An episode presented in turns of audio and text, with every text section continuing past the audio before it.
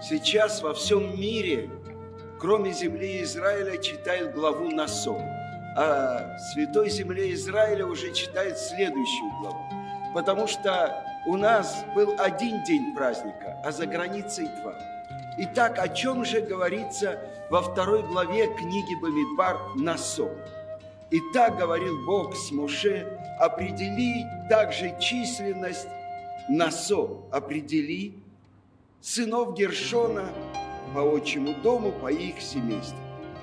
И э, в начале главы определяется количество левитов, которые должны переносить переносный храм.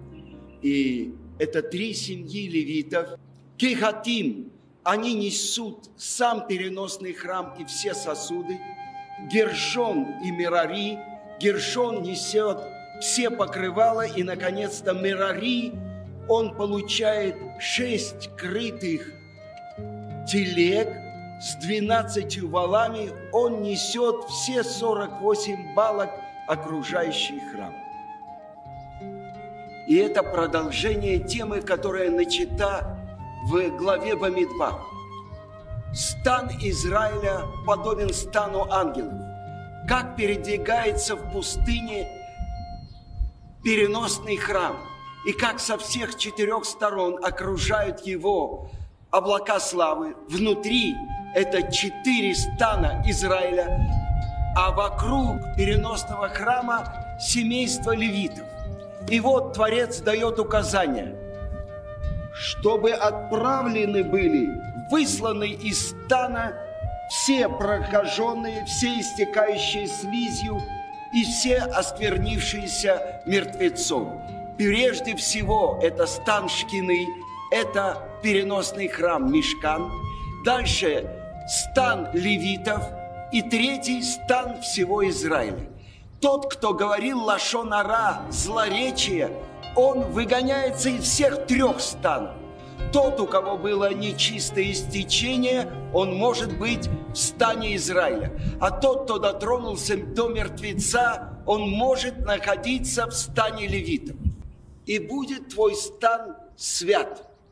И это продолжение темы, что у каждого человека из народа Израиля есть свое место.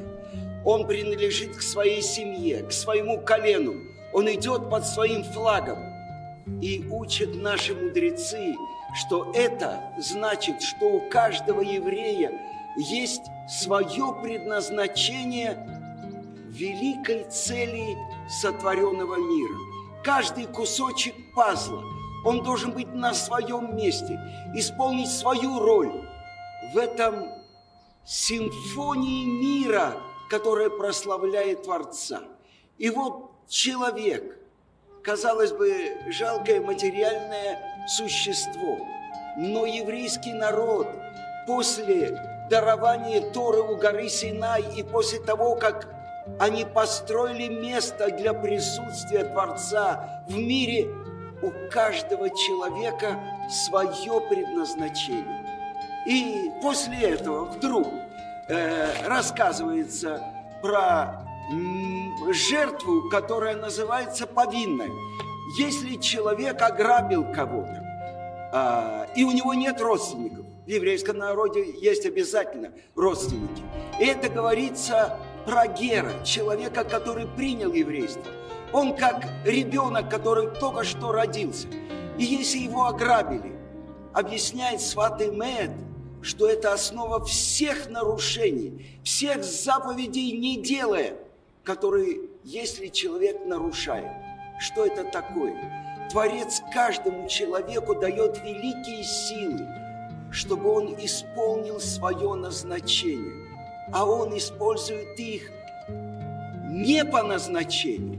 Он нарушает, он как бы грабит Творца, который дал ему эти силы, чтобы он исполнил, чтобы он реализовал ту часть славы Творца, которая дана ему. И тут же после этого наша глава говорит о женщине, которую подозревает муж в измене. И он говорит ей, не закрывайся с таким-то мужчиной в таком-то доме. А она закрылась. И вот он должен привести ее в храм и проверяет ее водами соты. Она называется сота. И пока Тора говорит, что она осквернилась, но только воды в храме проверят ее. И особенная вещь.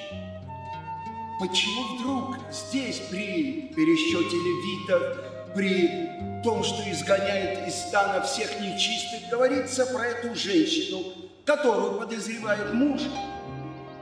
Потому что если она отошла от своего назначения, если она пила вино, чтобы изменить своему мужу, то она погибает в страшных мучениях. Но если это только дух ревности, который вошел в него, она пьет эти горькие воды, и после этого она рожает. И это то, что как готовят эту воду, которая ее проверяет.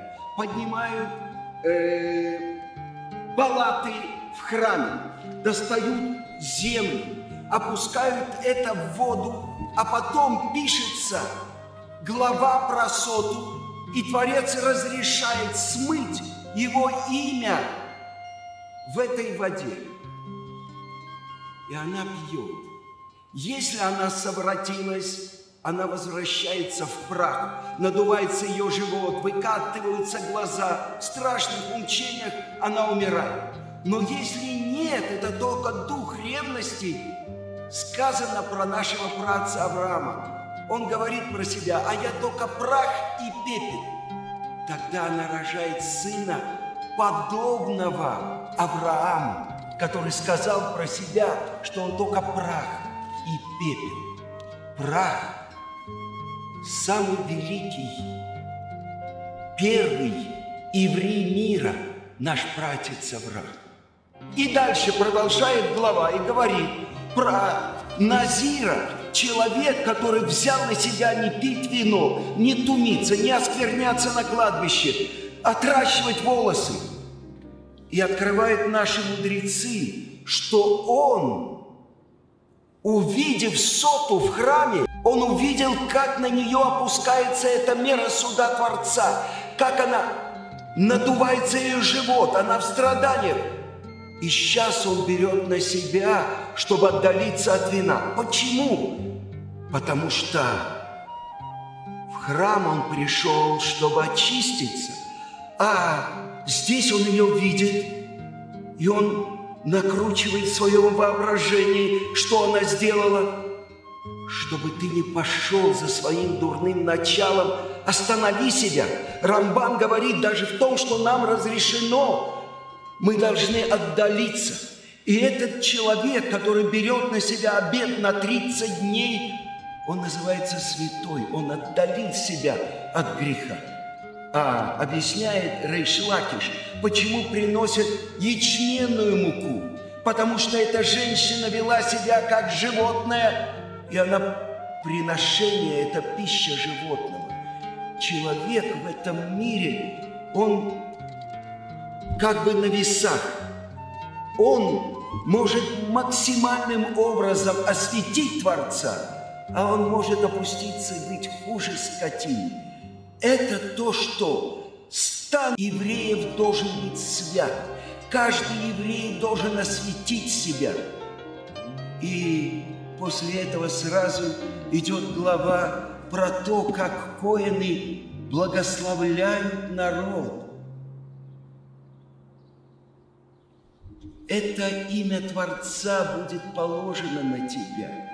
И объясняют наши мудрецы, что почему Творец разрешает стереть свое имя, потому что вместо этого он опускает имя Шалом на еврейский народ. Это имя Шалом – это тоже одно из святых имен Творца чтобы на еврейский народ опустилось это благословение. И опустит Творец на тебя свое имя, которое называется Шалом.